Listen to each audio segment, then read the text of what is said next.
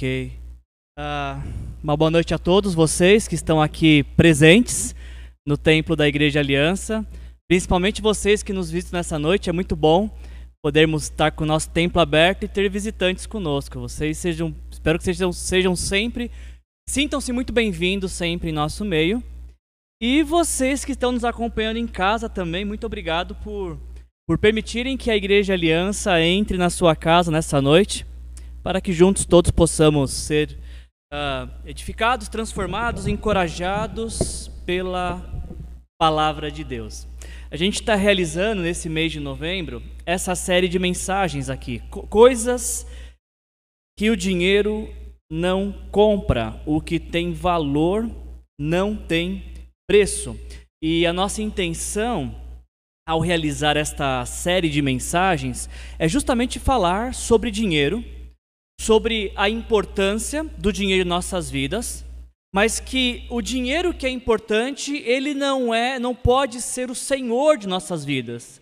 Sim, dinheiro é importante, a gente sabe disso, na verdade, ninguém precisava nos avisar de que dinheiro é importante, mas não podemos fazer o dinheiro ou o desejo de ter dinheiro o grande fim de nossas vidas, o grande objetivo de nossas vidas, como se as coisas que o dinheiro pode comprar, nas coisas que o dinheiro pode comprar, estivesse toda a razão do nosso ser.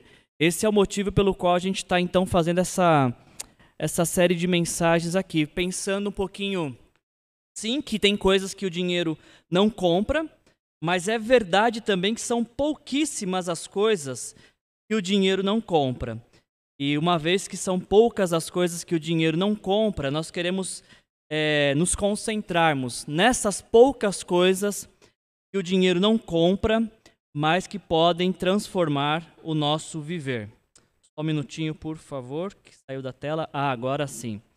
É, antes da gente começar a mensagem de hoje, antes de eu, de eu iniciar a mensagem de hoje, eu preciso falar uma coisa que alegrou muito meu coração nessa semana.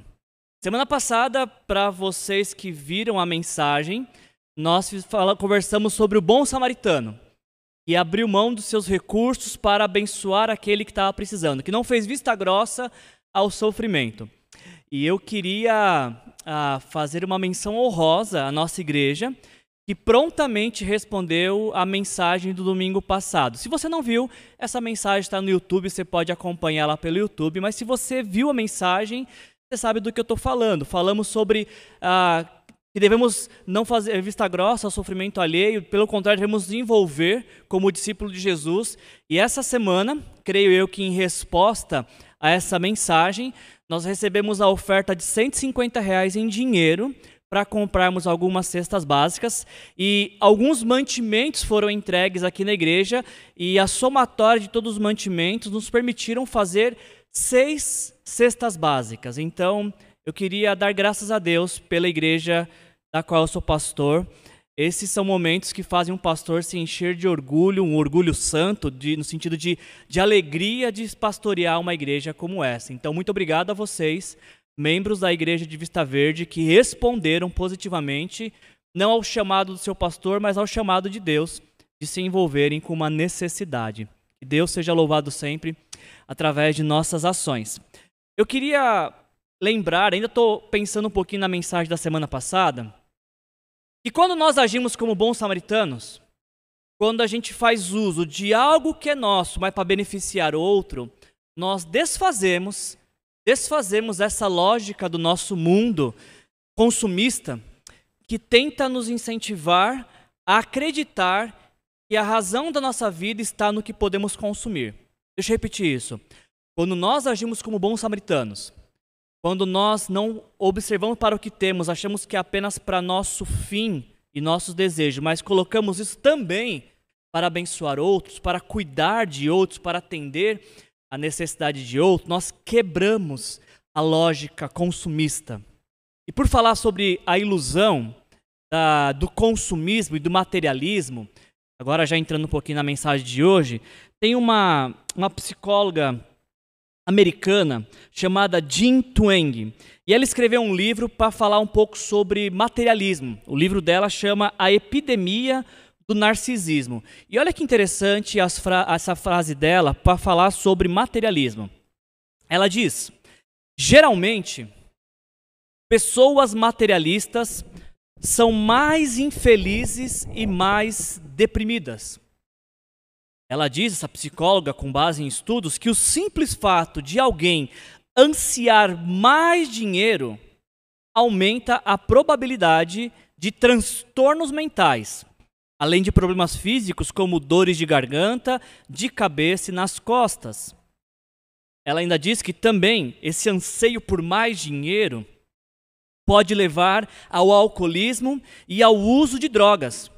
Parece, diz Jim Tweng, parece que empenhar-se por sucesso financeiro deixa as pessoas mais infelizes. Olha que interessante isso. Ela ainda é um pouco mais contundente e ela tem uma frase um pouco mais pesada quando que ela diz que comprar coisas, presta atenção nisso, comprar coisas a crédito só para parecer que tudo está bem e se sentir feliz, olha a analogia que ela faz, é como fumar crack para melhorar o seu humor. No começo é barato e funciona, mas apenas por um curto período. A um longo período, a longo período deixa você pobre e deprimido. O que você achou dessa frase dela? Eu achei essa frase bem pesada, mas ao mesmo tempo ela nos coloca diante de uma realidade poucas vezes encaradas. De que quando o nosso coração se rende ao consumismo, ao materialismo, não é, não se trata de uma oferta, de uma promoção, de uma oportunidade. Muitas pessoas gastam porque acham que ah, gastar é a melhor forma de honrar o que ganhou com o suor do rosto. Essa psicóloga nos relembra, na verdade, que quando nós ah, nos deixamos conduzir por um desejo desenfreado de consumismo, o que acontece, na verdade, é que a gente está cavando um buraco bem fundo para sermos enterrados com dívidas. Uh, essa psicóloga não é a única que fala sobre isso. Na verdade, milhares e milhares de anos antes dela, o homem mais sábio que já existiu na Terra, sob a influência de Deus, ele disse as seguintes palavras: uh, Quem ama o dinheiro jamais terá o suficiente. Quem ama as riquezas jamais ficará satisfeito com seus rendimentos. Isso não faz sentido. Quando aumenta os bens, também aumentam os que o consomem. E que benefício trazem os bens a quem os possui, se não dar um pouco de alegria aos olhos? Eclesiastes capítulo 5, versículos 10 a 11. O que eu quero uh, te trazer a sua realidade, o, a, o motivo de realizarmos essa série na nossa igreja esse mês, é nos levar à compreensão que o problema, o problema não é o dinheiro. Nunca foi. O problema é amor ao dinheiro. O problema não é usar dinheiro. O problema é ser usado pelo dinheiro. O problema não é querer ter mais, o problema é querer ter mais para si. Querer ter mais apenas para atender a sua satisfação e desejos egoístas. É nisso que mora o problema. Por isso eu queria fazer duas perguntas para nós para nos prepararmos para a reflexão dessa noite. Eu queria que uh, você visse essas perguntas e tentasse respondê-las rapidamente na sua cabeça. E essas perguntas vão nos preparar para a mensagem de hoje. A primeira pergunta que eu queria te fazer para nos preparar para essa mensagem. A primeira pergunta é esta: Por que você gasta da forma como gasta? Para para pensar um pouquinho esse exercício que eu tenho proposto nesse mês de novembro, quando você olha para o que você recebe no mês e para o que você gastou, qual é a justificativa dos seus gastos? Os seus gastos, eles atendem às suas necessidades ou seus desejos consumistas para tentar aquietar o coração? A forma como eu e você gastamos, ela atende às, apenas nossas necessidades ou também atende à necessidade de outros que precisam? E uma outra pergunta muito importante para nos preparar para a mensagem, para aquilo que vamos refletir, é essa segunda aqui. O que você imagina que um pouco mais de dinheiro poderia fazer por você? Se você tivesse só um pouquinho mais, o que, que esse pouquinho mais poderia fazer por você? Ou qual é a sua expectativa para querer ter um pouquinho mais? Será que é nesse pouquinho mais que reside a tua paz, a tua segurança, a tua alegria, a tua satisfação? E aí, quando você diz sim para todas essas respostas, então você vai ser direcionado para o dinheiro ser o fim e não o meio? Será que de fato é de mais dinheiro que eu e você precisamos para ser mais feliz? E não preciso acabar a mensagem para te dizer que não. Não é mais dinheiro que vai nos fazer feliz. A mensagem dessa, dessa noite, nosso tema de hoje é uma espiritualidade transformadora. E eu quero, junto com vocês, meditar em um, em um, trecho das Escrituras, uma história bíblica de Atos capítulo 8. E eu quero, junto com vocês, aprender como que o dinheiro interfere na re nossa relação com Deus. O mau uso do dinheiro, como ele interfere na nossa relação com Deus. E antes de, de a gente meditar no texto, eu já quero te deixar com duas boas notícias para alegar seu coração. A primeira delas, pobreza e riqueza não são termômetro de fé. Nós vivemos em um tempo onde é pregado que se você é pobre é porque está em pecado. E se você é rico, aí sim você tem muita fé. Não. Dinheiro, seja para quem tem muito ou para quem tem pouco, não é termômetro de fé. Não é pecado ter dinheiro, como também não está em pecado quem não tem dinheiro. Não é necessariamente a consequência do pecado não ter Dinheiro, essa é a primeira boa notícia que eu queria te dar. Dinheiro, pobreza ou riqueza não são termômetros de fé. Agora, uma outra pergunta, e essa talvez a mais importante: quando dinheiro for só dinheiro na sua vida, quando você não se deixar dominar pelo dinheiro ou pela proposta do que ele pode comprar, quando o dinheiro for só dinheiro, você vai aprender e a, a caminhada com Deus se torna mais leve e você vai ver como que você vai crescer com Deus. É sobre isso que a gente vai falar hoje, a partir desse texto de Atos capítulo 8. Se tiver com a sua Bíblia, você pode abrir já. Atos capítulo 8. A gente vai ler a partir do versículo 4.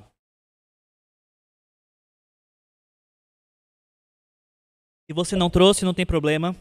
A gente está projetando esse texto aqui. Porque Atos capítulo 8 Versículo, a partir do versículo 4, nos diz as seguintes palavras: Os que haviam sido dispersos pregavam a palavra por onde quer que fossem.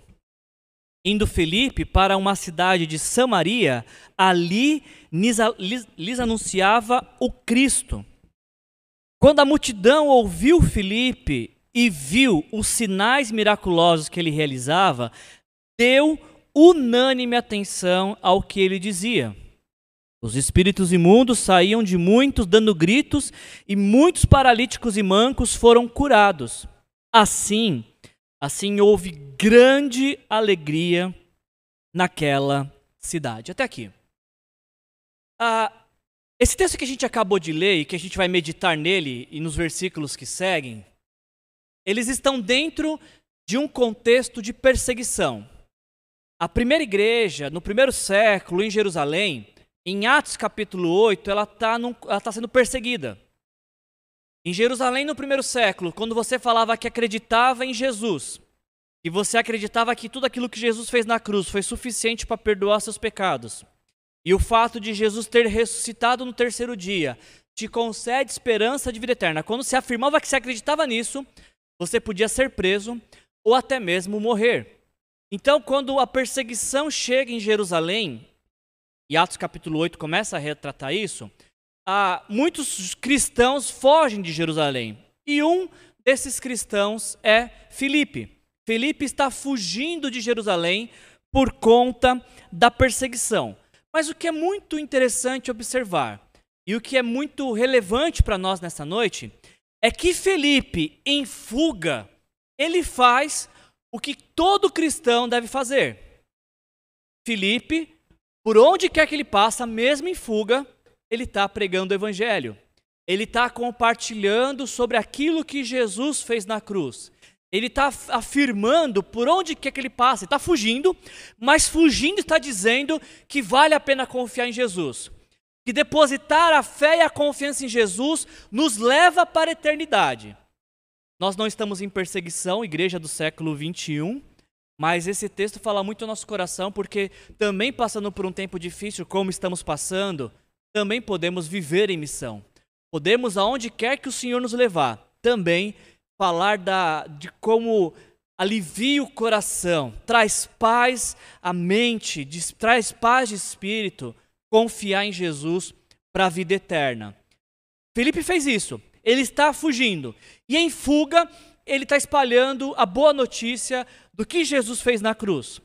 E, e quando Felipe chega em Samaria, uma cidade próxima de Jerusalém, e ele começa a compartilhar sobre aquilo que Jesus fez na cruz, nos diz o texto que nós lemos de que muitas pessoas entregam suas vidas para Jesus. Ah, o texto diz que quando Felipe anuncia a salvação em Jesus, os espíritos imundos de muitos saíam, paralíticos e mancos eram curados e houve grande alegria nessa cidade. Porque é justamente isso que acontece quando nós nos rendemos a Jesus. A alegria vem habitar em nosso coração. A opressão maligna ela se afasta correndo, porque onde há Jesus não há espaço para opressão maligna. Quando Jesus entra em uma vida, também entra vitalidade para o corpo.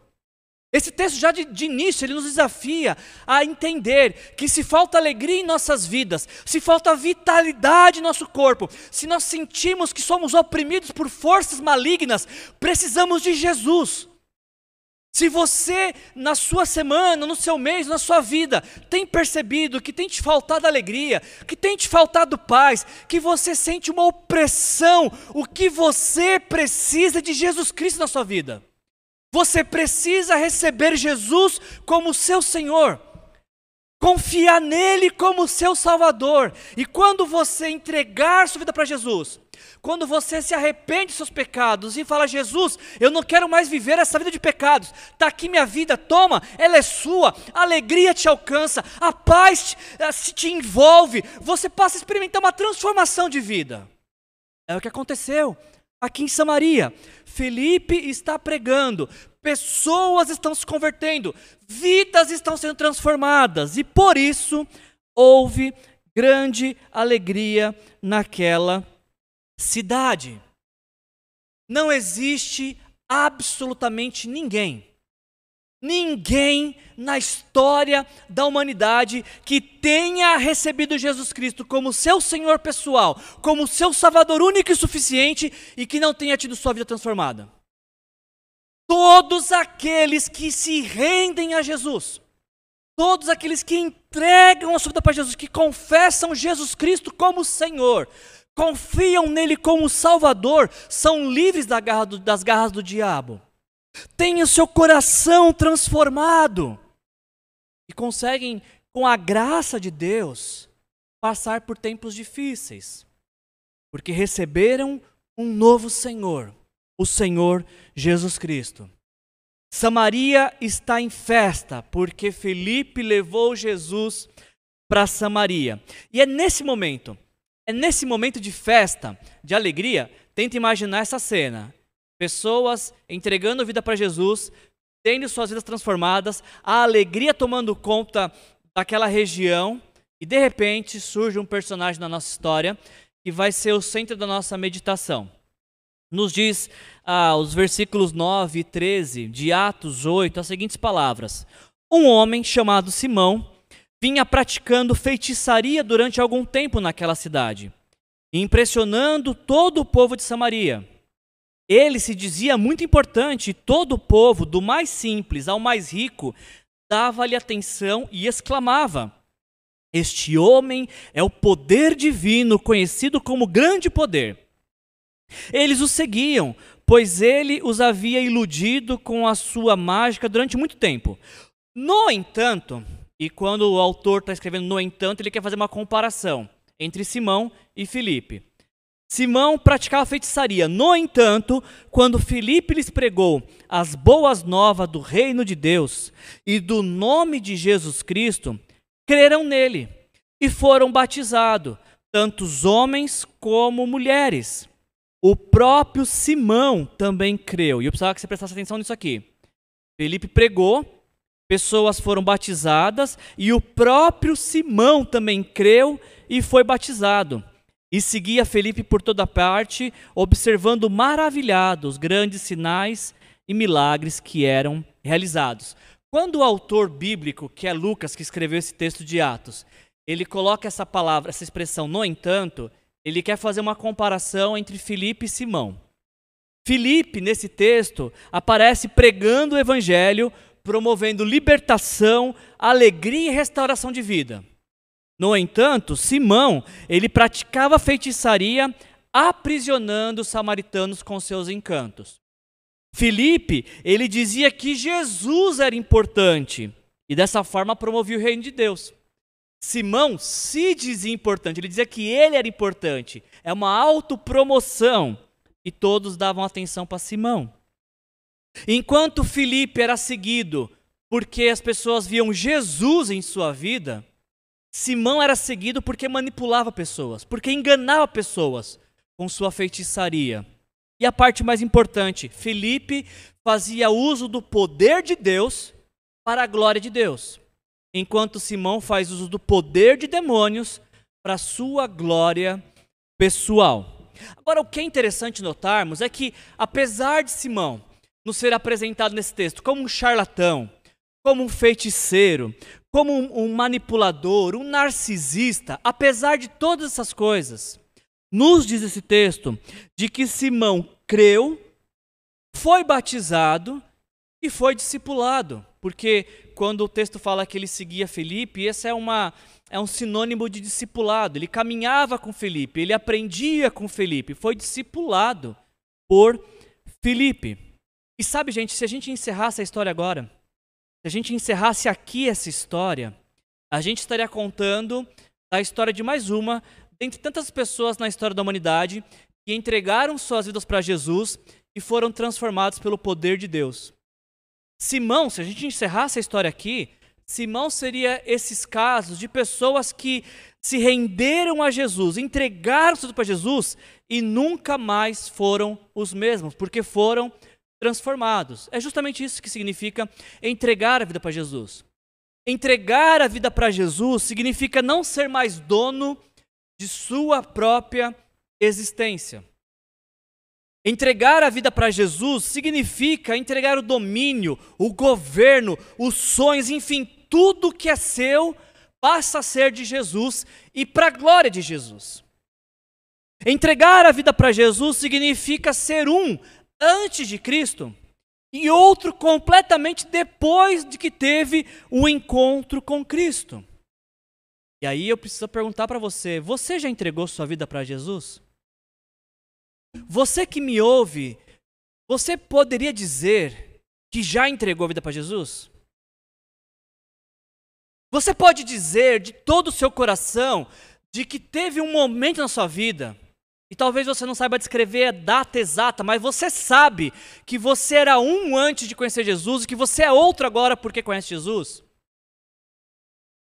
Essa pergunta é mais importante desta noite, porque não existe coisa mais importante em nossa existência do que ter essa consciência de que sim, Jesus é o Senhor da minha vida. Jesus é o meu Salvador pessoal. Eu era um antes de conhecê-lo. Depois que eu tive um encontro com Ele, agora eu sou outro. Você teve esse momento na sua vida? Se você não teve, será um prazer muito grande para nós poder te conduzir nesse espaço, porque um dia nos conduziram. Nós só estamos aqui hoje, nesta noite, porque um dia alguém nos conduziu até Jesus.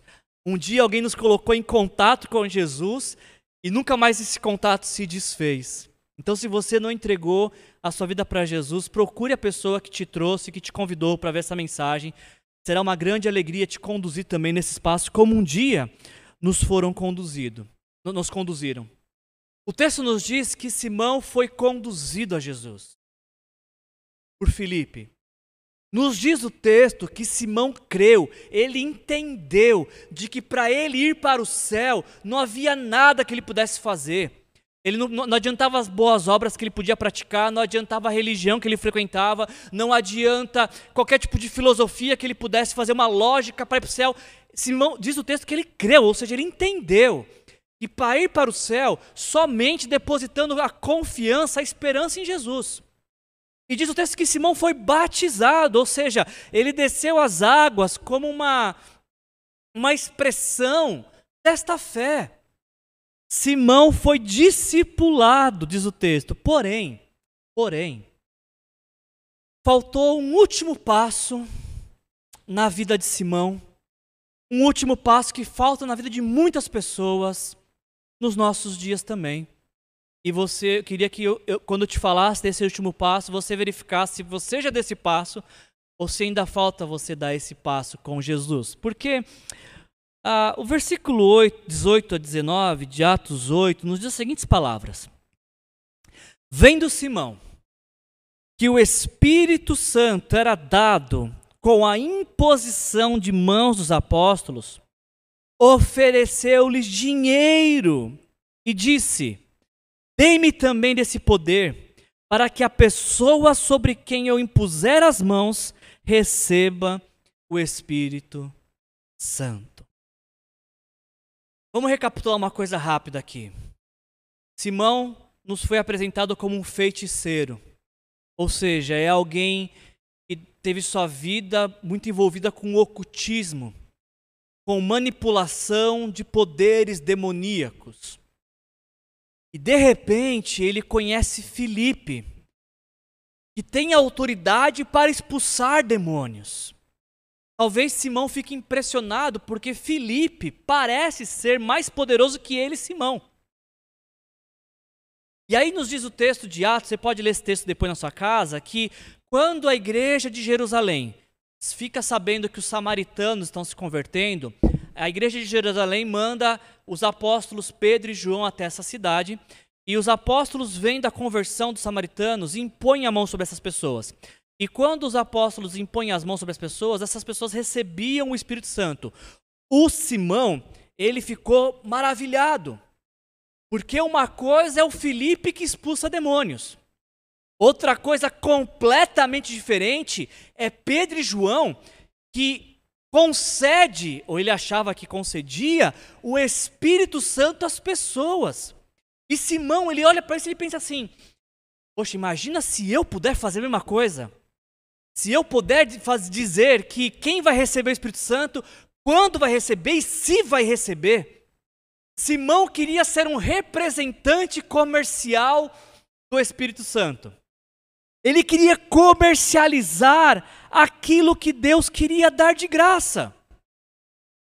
Ele queria pagar por isso, ele queria, deixa eu pagar por para mim, mim poder ter. Eu quero gastar para ter esse poder divino.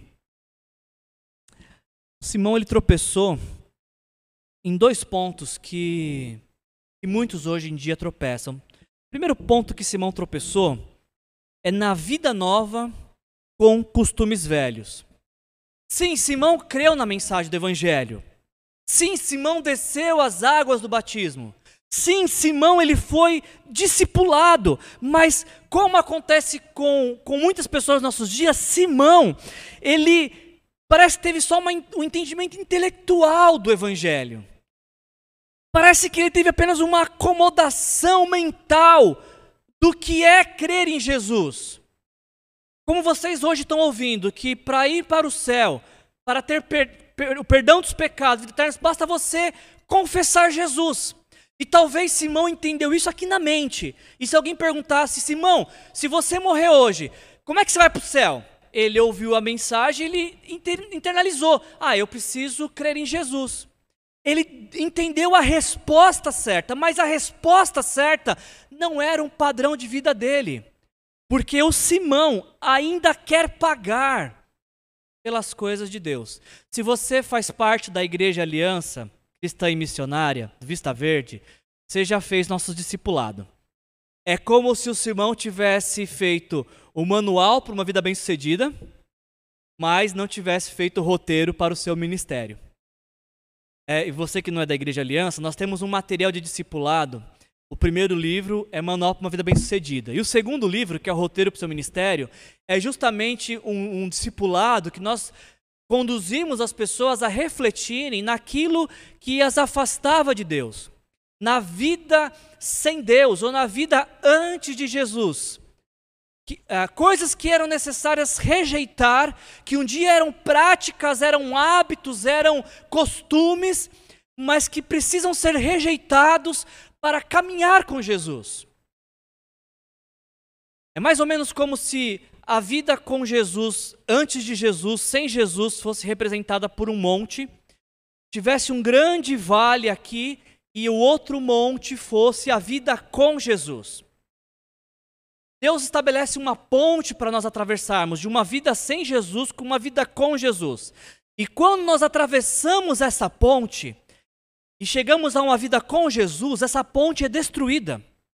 Para que nunca mais esse caminho de volta seja trilhado. Vocês entendem isso? Não é possível ter uma vida com Jesus, com os hábitos, costumes, práticas de uma vida sem Jesus.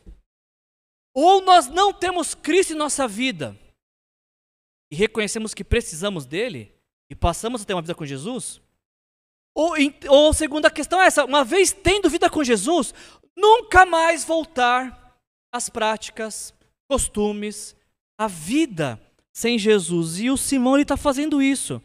Ele, ele creu na mensagem, mas ele quer o poder que ele tinha antes da mensagem do Evangelho. Simão foi batizado? Foi, foi batizado. Mas ele quer controlar o Espírito Santo, como ele controlava os poderes malignos antigamente. Mas o Simão não foi discipulado? Foi, foi discipulado. Só que ele quer seguidores, como ele tinha antes. E sabe, gente, essa aqui, essa é a principal lição dessa mensagem. Se você tiver como anotar isso, anote. Se você tiver como ver a mensagem depois desse trecho aqui, veja para compartilhar, porque esta é a principal lição desta noite. Se você entregar a sua vida para Jesus, receber Jesus como seu Senhor e o seu Salvador, o antes deixa de ser uma opção. Vocês entenderam isso? Uma vez que Jesus Cristo é o teu Senhor, uma vez que Jesus Cristo é o teu Salvador, não tem mais antes. Porque o antes foi crucificado com Cristo na cruz. É justamente pelo antes que Jesus morreu.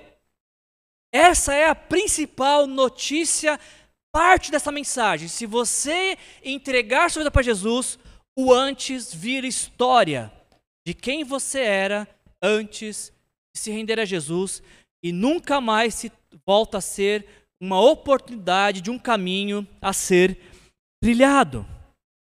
Receber Jesus como Senhor e Salvador não tem nada a ver com trocar de religião. A gente ouve diversos testemunhos de pessoas falando: ah, eu era de tal religião e agora eu virei crente. Como virou?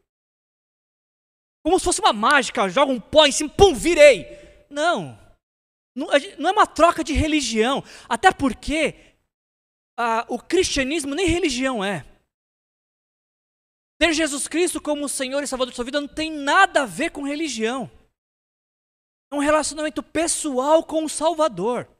Então não tem nada a ver com trocar de religião. Eu era de tal religião, agora virei crente. Não, não virou. Talvez o Simão virou crente, virou evangélico. E olha no que deu.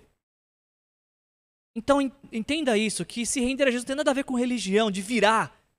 Não é uma troca de religião. Era de tal religião, agora sou da religião dos crentes, dos evangélicos. Não, não tem nada a ver com religião. Como também entregar a vida com Jesus, para Jesus, não tem ah, como seu principal alvo comportamentos. Ah, eu fazia isso, isso, isso. Agora que eu me entreguei para Jesus, eu faço isso, isso isso. Não é, não tem relação com o que se faz. Aliás, entregar a vida para Jesus não é sobre aquilo que fazemos, é aquilo que nós passamos a ser, porque entregamos para Jesus. Eu era inimigo de Deus, diz a Bíblia, com os meus pecados. Eu afrontava Deus, eu confrontava Deus com os meus pecados. Agora eu sou filho de Deus porque me entreguei a Jesus e eu faço coisas que o glorificam. Percebe a diferença? Não é sobre fazer ou não fazer, é sobre o que éramos e passamos a ser porque entregamos nossa vida para Jesus. Antes de Jesus, eu era confiante apenas em mim, no que eu podia fazer para agradar a Deus, para ser amado por Deus. Agora que eu me entreguei a Jesus, eu sou completamente dependente do seu amor, da sua graça, daquilo que Jesus fez na cruz. Entregar a vida para Jesus é aquilo que nós deixamos de ser e viemos, nos tornamos, viemos a ser, porque nos rendemos a Jesus. O Simão tropeçou, esse foi o primeiro tropeço de Simão. Creu na mensagem? Creu. Foi batizado? Foi. Foi discipulado? Foi. Mas não abandonou a vida antes de Jesus. Esse foi o primeiro tropeço dele. E o segundo tropeço de Simão, e esse talvez seja o mais comum nos nossos dias. Simão tenta comprar o que Deus quer dar de graça. O nome Simão, ele dá origem à expressão simonia. E a palavra simonia, se você quiser procurar no dicionário, o dicionário diz que simonia é a compra ou venda de coisas espirituais, assim como favores divinos, cargos eclesiásticos e etc. Toda vez, preste atenção aqui, por favor. Toda vez que você ver alguém vendendo um artigo religioso que promete bens espirituais, você está diante de uma prática de simonia. Você está vendo nos nossos dias ser reproduzido o que o Simão fez. Se eu falar para vocês que a água que eu tenho nessa minha caneca pode te curar de qualquer doença por pelo simples oferta de 100 reais, se eu falar isso para você, eu estou praticando simonia.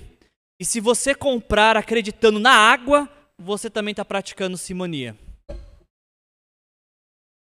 Aliás, é muito interessante pensarmos o quanto que Uh, existem muitos líderes religiosos, principalmente pastores, especialistas em simonia. Talvez seus nomes deviam ser pastor, tal, tal, tal, Simão. Porque nos nossos dias é muito comum ver igrejas vendendo objetos como se nos objetos estivesse o resultado da fé. Eu não preciso ir muito além, você sabe do que eu estou falando. Tem igreja que vende sabonete para tirar encosto, travesseiro para sonhar os sonhos de Deus, meia para pisar na terra e tomar posse, vassoura que varre encosto, enfim, são diversos artigos religiosos. Prática da simonia. Tem um pastor muito influente no nosso, nos nossos dias, que ele diz que se você fizer uma oferta do valor do seu aluguel, no final do ano você tem uma casa própria. Outro líder muito influente da nossa nação diz que o seu dízimo deve ser do valor do salário que você quer ter. Ainda outro líder influente da nossa nação, um líder evangélico, diz que se você quer ver Deus fazendo o que você nunca viu ele fazer, você tem que dar uma oferta que você nunca deu. Tudo prática de simonia, percebe? Percebe como que os pastores Simão Mago são presentes nos nossos dias? Como é comum isso? E, e vou colocar outra coisa que eu acho sempre importante dizer. Se tem pastores que praticam a simonia, é porque tem pessoas que gostam disso de que querem acreditar no objeto, naquilo que podem pagar, no que o dinheiro pode comprar para serem abençoadas. Só existem falsos profetas Simão nos nossos dias, porque existem bons ouvintes dos Simãos, que acreditam nesta balela, nessa falcatrua, de querer pagar por aquilo que Deus quer dar de graça. Aliás, essa é Essa é a segunda lição mais importante dessa mensagem. Tome nota de novo, por favor. A primeira lição qual foi? Quando você entrega a sua vida para Jesus, o antes vira história. Não é um caminho de volta nunca mais. A segunda coisa mais importante para você ouvir nessa noite é essa: as bênçãos de Deus são gratuitas. Deus não coloca suas bênçãos à venda, elas não estão à venda. Você nunca, nunca poderá comprar aquilo que Deus quer te dar de graça. Muitas pessoas elas acham que o dízimo é uma dívida que elas têm que pagar para ficar bem com Deus. Eu queria te pedir um favor, principalmente você que é membro da Igreja Aliança. Nunca mais na sua vida diga que você pagou o dízimo. Esse termo não é bíblico, porque dízimo não é despesa contraída com Deus. Deixa eu pagar o dízimo. Não, não é, não é imposto. A igreja não é clube para você pagar mensalidade. Dízimo não é despesa contraída contra Deus. Deixa eu te, te dar três palavras para você entender o dízimo de uma maneira muito clara. E que você vai poder usar até para desfazer essa confusão dos nossos dias. Uma palavra para você compreender dízimo é a palavra compromisso. Dízimo está relacionado à palavra compromisso. Em Malaquias capítulo 3, versículo 10, diz: Tragam todos os seus dízimos aos depósitos do templo, para que haja provisão em minha casa. Dízimo é um ensinamento bíblico, onde cada pessoa deve contribuir com 10% de seu rendimento para que haja sustento no templo de Deus. Vocês estão aqui no templo hoje e você que está em casa não está no templo, mas está usufruindo daquilo que a gente está oferecendo no templo. A nossa luz não é de graça, a nossa água não é de graça, os nossos impostos, embora poucos, mas ainda alguns não são de graça, o material discipulado não é de graça, tudo tem um custo. Então, quando uma pessoa se torna membro da igreja, ao se tornar membro, ela está dizendo, assumindo o compromisso de querer contribuir com o sustento da igreja. É para isso que existe o dízimo. E aqui na Igreja Aliança, nós, pelo menos uma vez por ano, prestamos contas de tudo aquilo que entra e de como sai e como saiu, e os nossos tesoureiros estão sempre à disposição para dar esclarecimentos sobre dízimos. Porque o dízimo não é do pastor, o dízimo é para sustentar a igreja que você frequenta. Então, compromisso é a primeira palavra para você entender o dízimo. A segunda palavra é a palavra crescimento. O apóstolo Paulo, em 2 Coríntios, capítulo 8, versículo 7, ele diz para os coríntios: Visto que vocês se destacam em tantos aspectos, na fé, no discurso eloquente, no conhecimento, no entusiasmo e no amor que receberam de nós, queríamos que também se destacassem generosamente no ato de contribuir. A Bíblia nos diz que dizimar ela aponta para o nosso crescimento na fé. Quando você sabe que você está amadurecendo na fé, quando além de orar, ler a Bíblia, adorar a Deus, evangelizar, você também contribui com o seu dízimo. Essa é uma, um termômetro bíblico da nossa maturidade. Tem um livro que, se você for ler dois livros este ano, ou melhor, se você for ler dois livros na sua vida, esse livro precisa ser um deles. O livro Seu Dinheiro, de Howard Dayton, ele é o livro do curso Crown de Finanças. É, se você precisa compreender melhor como administrar suas finanças, se você quer sair das suas dívidas, se você quer principalmente entender como que a sua relação com Deus pode ser afetada pelo mau uso do dinheiro, esse livro você precisa ler. E se você quiser, nós temos alguns exemplares aqui na igreja para vender para você. Não, não temos lucro, a gente só quer fazer com que esse material chegue à sua mão. Esse é um livro que todo mundo que quer sair das dívidas deveria ler. Em uma parte desse livro, falando sobre dízimo, o Robert Dayton diz o seguinte: dar doação, o dízimo, não é uma forma de Deus arrecadar dinheiro. É a maneira de Deus arrecadar pessoas à semelhança do seu filho. Por quê? Porque Howard Dayton lembra que o nosso Cristo, ele entregou a sua vida por nós. E quando nós entregamos nosso dízimo também, estamos fazendo essa mesma demonstração de um coração generoso, de um coração doador. E a última palavra para você decorar sobre dízimo é a palavra culto. Presta atenção nessas palavras de Jesus em Mateus 6, 24. Ninguém pode servir a dois senhores, pois odiará um e amará outro, ou se dedicará a um e se desprezará outro. Vocês não podem servir a Deus e ao dinheiro. Essas simples palavras de Jesus, elas nos ensinam que quando nós dizimamos, estamos cultuando a Deus. Quando não dizimamos, estamos cultuando o dinheiro. Simples assim. Quando nós entregamos nosso dízimo ao Senhor, é a Deus que nós estamos cultuando, dizendo: Senhor, através do meu dízimo eu quero demonstrar que confio no Senhor. E que o Senhor é meu Deus provedor, e aqui está a minha expressão de confiança, fé e gratidão. Quando não dizimamos, retemos para nós o que é de Deus, nós estamos dizendo: dinheiro, você é o meu Senhor. E eu te adoro por tudo aquilo que você me oferece. Dinheiro, obrigado pelo que eu posso comprar com este valor. A grande pergunta é quem tem sido o teu Senhor? Deus ou o dinheiro? A quem você tem cultuado? A Deus ou ao dinheiro? Eu queria, antes de caminhar para a conclusão, dizer uma coisa que eu queria que você gravasse isso. Por favor, grave isso. Principalmente você que é membro da Igreja Aliança aqui do Vista Verde. Como seu pastor, eu já disse isso algumas vezes, mas eu quero reforçar porque a mensagem nos, nos dá a oportunidade de dizer isso.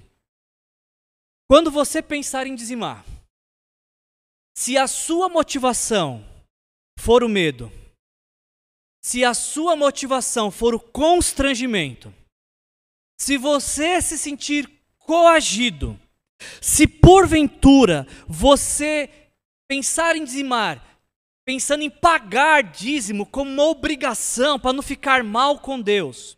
E principalmente, se ao dizimar você está pensando o que eu posso dar para ganhar em dobro, se essa for sua motivação, não dê o seu dízimo.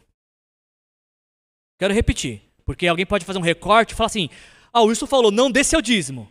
Mas calma, tem um contexto, pega tudo que eu falei. Se a sua motivação para dizimar for o medo, se a sua motivação para dizimar for o constrangimento, se a sua motivação para dizimar for porque você se sentiu coagido, se a sua motivação for a obrigatoriedade pesada, se a sua motivação for lucrar, eu, como pastor, te dispenso de dizimar. Agora, vamos falar o contrário disso. Se você é discípulo de Jesus, se Jesus Cristo é o teu Senhor, é o teu Salvador, se você é membro dessa igreja, você assumiu o compromisso de ser membro dessa igreja. Se você tem um coração alegre por tudo aquilo que Deus está fazendo na sua vida, por o que Ele está fazendo no mundo e na história, se você tem gratidão no seu coração, porque Deus tem cuidado de você, e principalmente, se você quer cultuar a Deus, então entregue o seu dízimo. Se essa for a sua motivação. Se Jesus Cristo é o teu Senhor, se você é membro desta igreja, se você tem alegria no coração pelo que Deus está fazendo no mundo, se você tem gratidão pelo que Deus está fazendo na sua vida, e se o seu dízimo for uma expressão do seu culto a Deus, então entregue o seu dízimo. O primeiro erro do Simão foi querer a nova vida com Cristo com os valores antigos. O segundo erro do Simão foi querer comprar por aquilo que Deus queria dar de graça. A gente está falando de dinheiro nesse mês aqui na nossa igreja. E esse texto, ele nos ensina que o dinheiro jamais, jamais pode ser usado para comprar as bênçãos de Deus.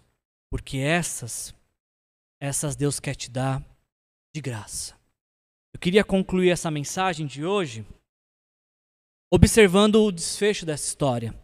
Porque quando Simão oferece dinheiro a Pedro e João para receber o, a, o poder de controlar o Espírito Santo, Pedro respondeu: Pereça com você o seu dinheiro.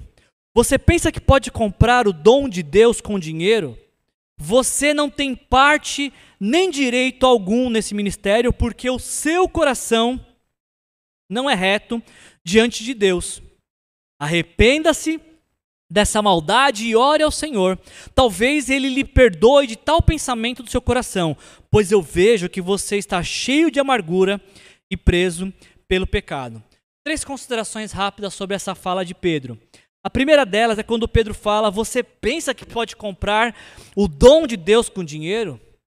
Simão caiu nessa ilusão de achar que com dinheiro ele podia comprar tudo. Não, não pode.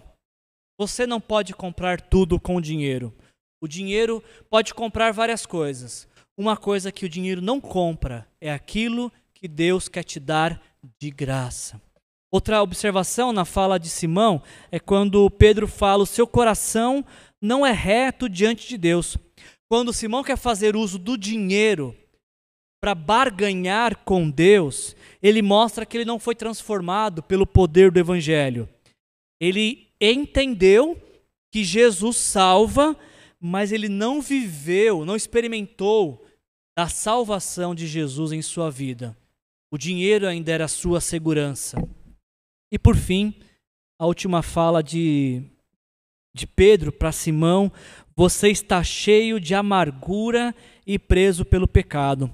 Quando Simão oferece dinheiro para Pedro, ele aponta o quão perdido ele estava. Interessante, né? Alguém que creu, foi batizado, discipulado e estava perdido. Como que isso? É muito comum. Muitas pessoas vão passar sua vida inteira na igreja e ao morrer vão para o inferno. Sério? Por quê? Porque o que salva não é vir para a igreja, não é dar dinheiro na igreja, o que salva não é o batismo.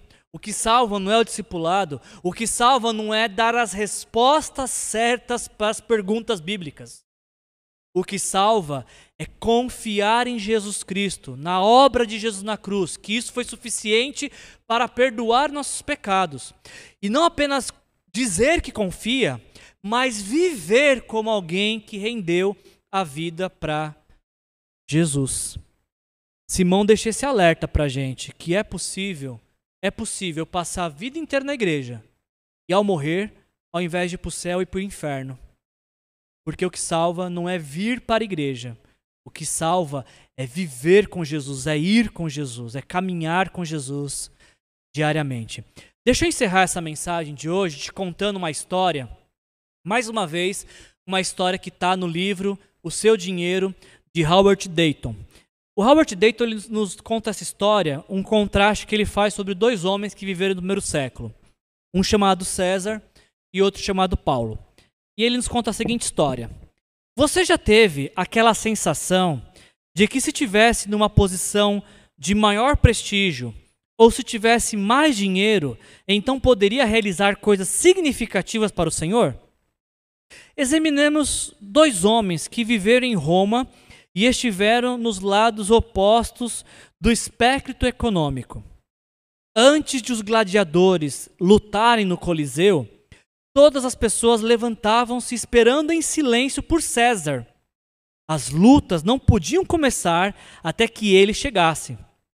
Quando chegava, era saudado com altos gritos de Salve César!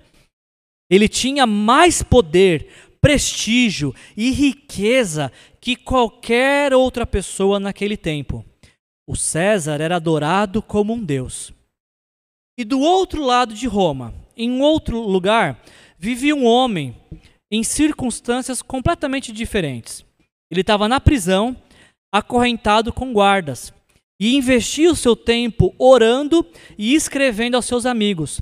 O seu nome era Paulo, um homem vivia num palácio exuberante, o outro vivia numa cela suja. Um tinha uma fortuna quase ilimitada, o outro não possuía quase nada. Um era o centro das atenções, o outro era virtualmente ignorado. quase dois mil anos mais tarde, as pessoas no mundo todo reconhecem qual deles deu sua contribuição importante à eternidade. Elas põem Paulo nome em seus filhos, inspiradas no prisioneiro, enquanto coloca César em suas saladas, inspiradas no imperador. Ser usado por Cristo de forma significativa nada tem a ver com, a, com uma alta posição ou grandes riquezas, mas tem tudo a ver com o desejo de permitir que Cristo se torne o seu Senhor. Eu quero encerrar essa mensagem com esse texto aqui, palavra de Jesus Cristo, Lucas 12, 32 a 34. Não tenham medo, pequeno rebanho, pois foi do agrado do Pai dar-lhes o reino. Vendam o que têm, deem esmolas, façam para vocês bolsas que não se gastem com o tempo, um tesouro nos céus que, uh, que não se acabe, onde ladrão algum chega perto e nenhuma traça destrói. Porque aonde estiver o seu tesouro, ali também estará o seu coração. O meu desejo e oração é que o nosso dinheiro fale menos do nosso conforto nesse mundo e mais do nosso anseio pela eternidade. O meu desejo e oração é que o nosso dinheiro aponte que nós estamos a caminho do céu e não querendo estabelecer morada, fixar morada nesta terra. Meu desejo e oração é que o nosso dinheiro contribua para a manifestação do reino de Deus e não para a construção do nosso reino pessoal. Esse também é o desejo do seu coração? Feche seus olhos, vamos orar. Senhor, em nome de Jesus, te agradecemos, Senhor, por essa mensagem. Obrigado, Senhor, por esse desafio que o Senhor nos trouxe de fazer com que o nosso dinheiro declare que Jesus Cristo é o Senhor.